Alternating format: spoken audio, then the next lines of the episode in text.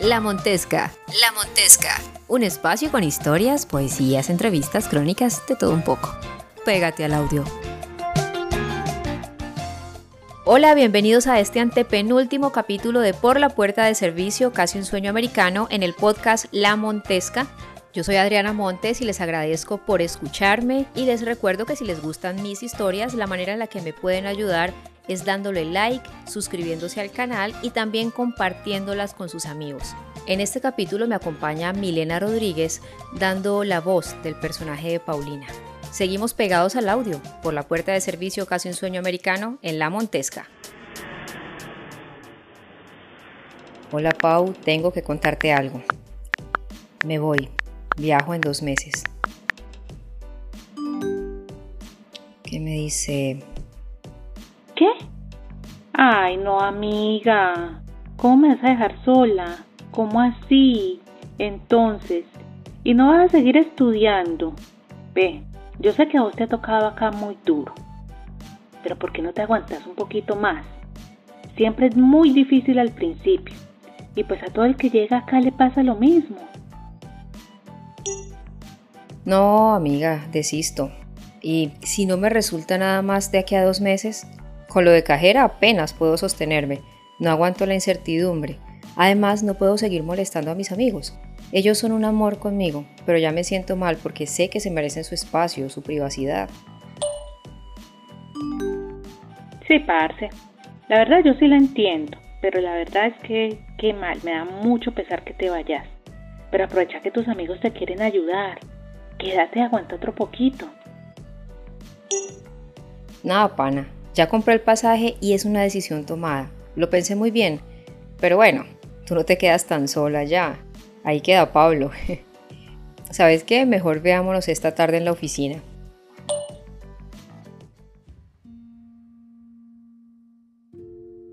Todo tiene su final. Nada dura para siempre, cantaba por ahí el cantante de los cantantes. Mi historia en la Gran Manzana llegaba a su final, aunque viéndolo bien, no hay finales, solo cerramos episodios y pasamos a unos nuevos.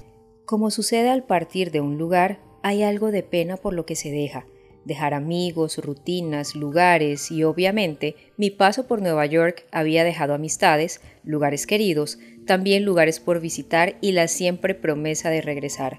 Fueron cinco meses intensos, que parecieron cinco años. Viví situaciones que nunca imaginaría vivir. Me enfrenté con mis miedos, me desafié y también desfallecí.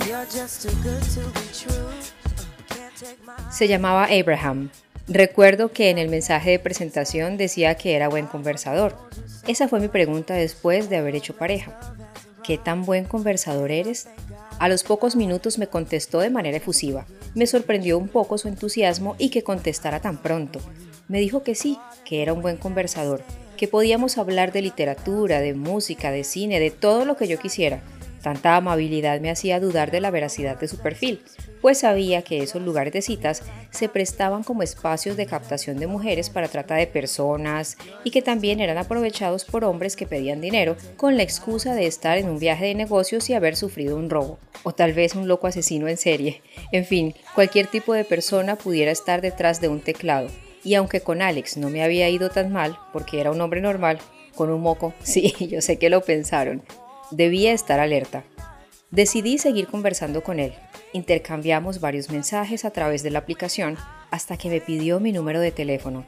Accedí, pues sabía que si algo no me gustaba, simplemente bloqueaba el número. Me contó que era judío, que era de Los Ángeles, pero que recién se había mudado para una ciudad muy cercana a Nueva York, en Connecticut, que daba a una hora y media en tren.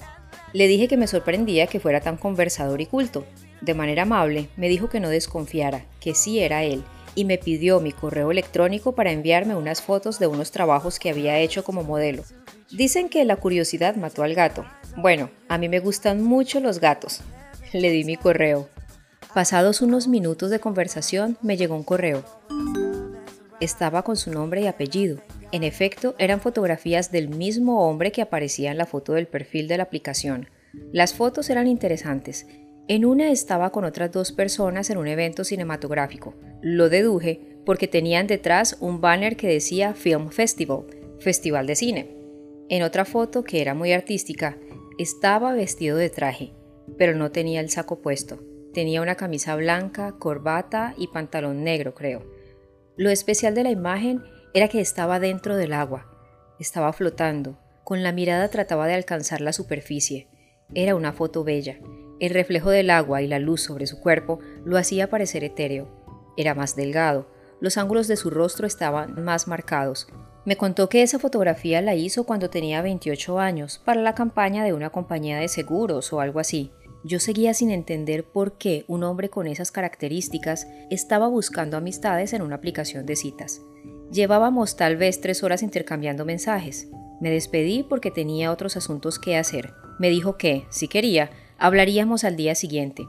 Nos despedimos, pero mi curiosidad siguió haciendo de las suyas. Entonces, escribí su nombre completo, tal cual como aparecía en el correo que me había enviado, en el famoso motor de búsqueda que todo lo sabe por internet. Y adivinen qué. El primer resultado de la búsqueda fue la fotografía de un hombre que se parecía a él pero más joven. Tenía una camiseta blanca, el cabello muy corto y una expresión en su rostro de fastidio, de odio, de agobio, qué sé yo. Al darle clic a la foto, me condujo al artículo de un periódico de Los Ángeles con el titular la policía arresta a dos en relación con un tiroteo. ¿Qué? ¿Arresto? ¿Tiroteo? No lo podía creer. Inmediatamente un cosquilleo recorrió todo mi cuerpo. Estaba hablando con un presunto... Mm, a ver, a ver. Leí el artículo. Allí detallaban los hechos y daban los nombres de los detenidos. Uno era latino y el otro era él. Estaba su nombre completo. Como les dije, más joven. La noticia era de seis años atrás.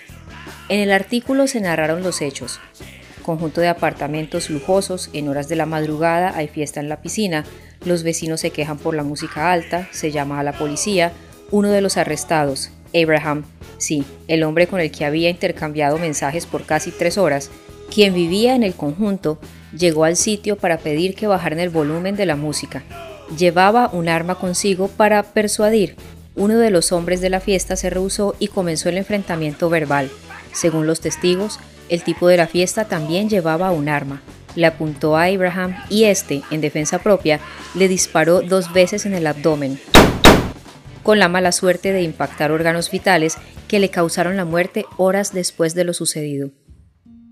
Me quedé allí sentada, reaccionando a lo que había leído, preguntándome por qué no había cambiado su nombre, Evidentemente no quería ocultarlo. Entonces, ¿no era un asesino? ¿O tal vez no pensó que alguien lo investigaría? Y tantos porqués me asaltaron que seguí buscando en la web.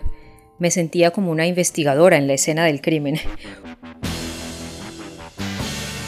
Una noticia me llevó a la otra y de repente llegué a su historial penitenciario. ¿Cómo? No sé, pero me enteré de su conducta en la cárcel. Sí, estuvo preso, los primeros meses fueron desastrosos. Tuvo castigos por líos con drogas, por peleas, desacato, hasta que comenzó su programa de rehabilitación y fue sumando puntos a favor por buena conducta. Hizo algo así como servicio comunitario y asistencia en la cocina. Los reportes de cada año que estuvo preso estaban allí registrados. En su último registro, que era del año anterior, decía, Estado actual, parole. Parole traducía libertad bajo fianza. Esa fue una nueva palabra que agregué a mi diccionario. No sabía qué hacer. Estarán pensando, pues obvio, desaparezca, o escríbale y dígale que lo sabe todo. Eso lo pensé, decirle que lo había investigado y que sabía su pasado, a ver con qué me salía, o simplemente bloquearlo y next, siguiente. Esa ya era la tapa, la cereza en el pastel de mis experiencias en la Gran Manzana. Claro que no les conté que estuve haciendo casting para una película de Universal, supuestamente. Eso sería para otra historia. Solo les puedo contar que ese casting me costó 200, pero me quedaron unas buenas fotografías, unos headshots, algo así como las fotos de presentación de un artista.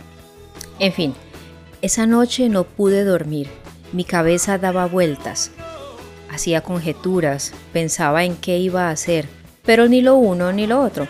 Al día siguiente, cuando me escribió Hola chica bonito, me imaginé su voz con acento gringo diciendo así. Bueno, simplemente le contesté. Hola, ¿qué tal pasaste la noche? Sentí que no debía decirle nada. Sentí que él me lo diría. Aquí es cuando el dicho, a las mujeres les gusta rehabilitar gamines, se sustenta. Seguí hablando con él como si no supiera nada. Hablábamos de todo.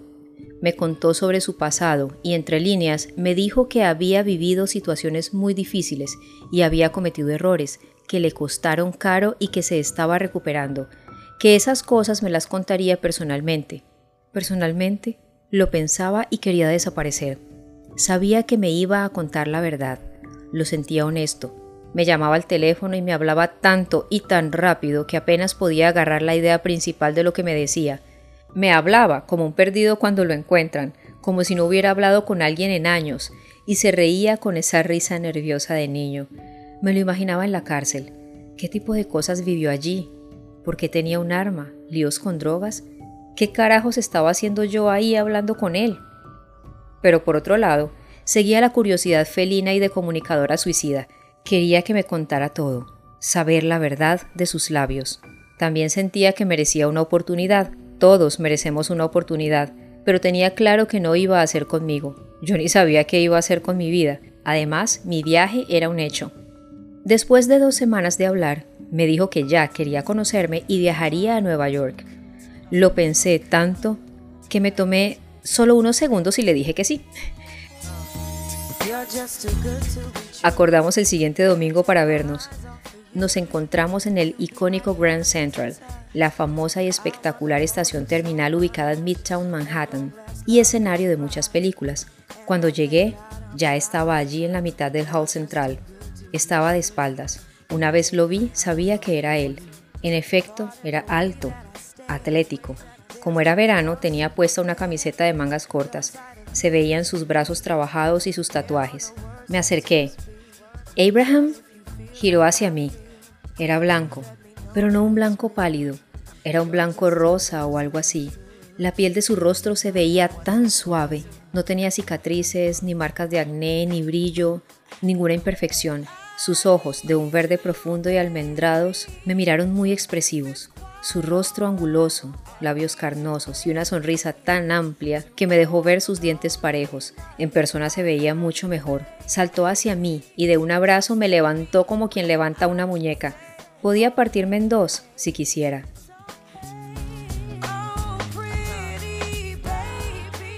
Tan tan tan tan tan tan se acabó. La Montesca regresará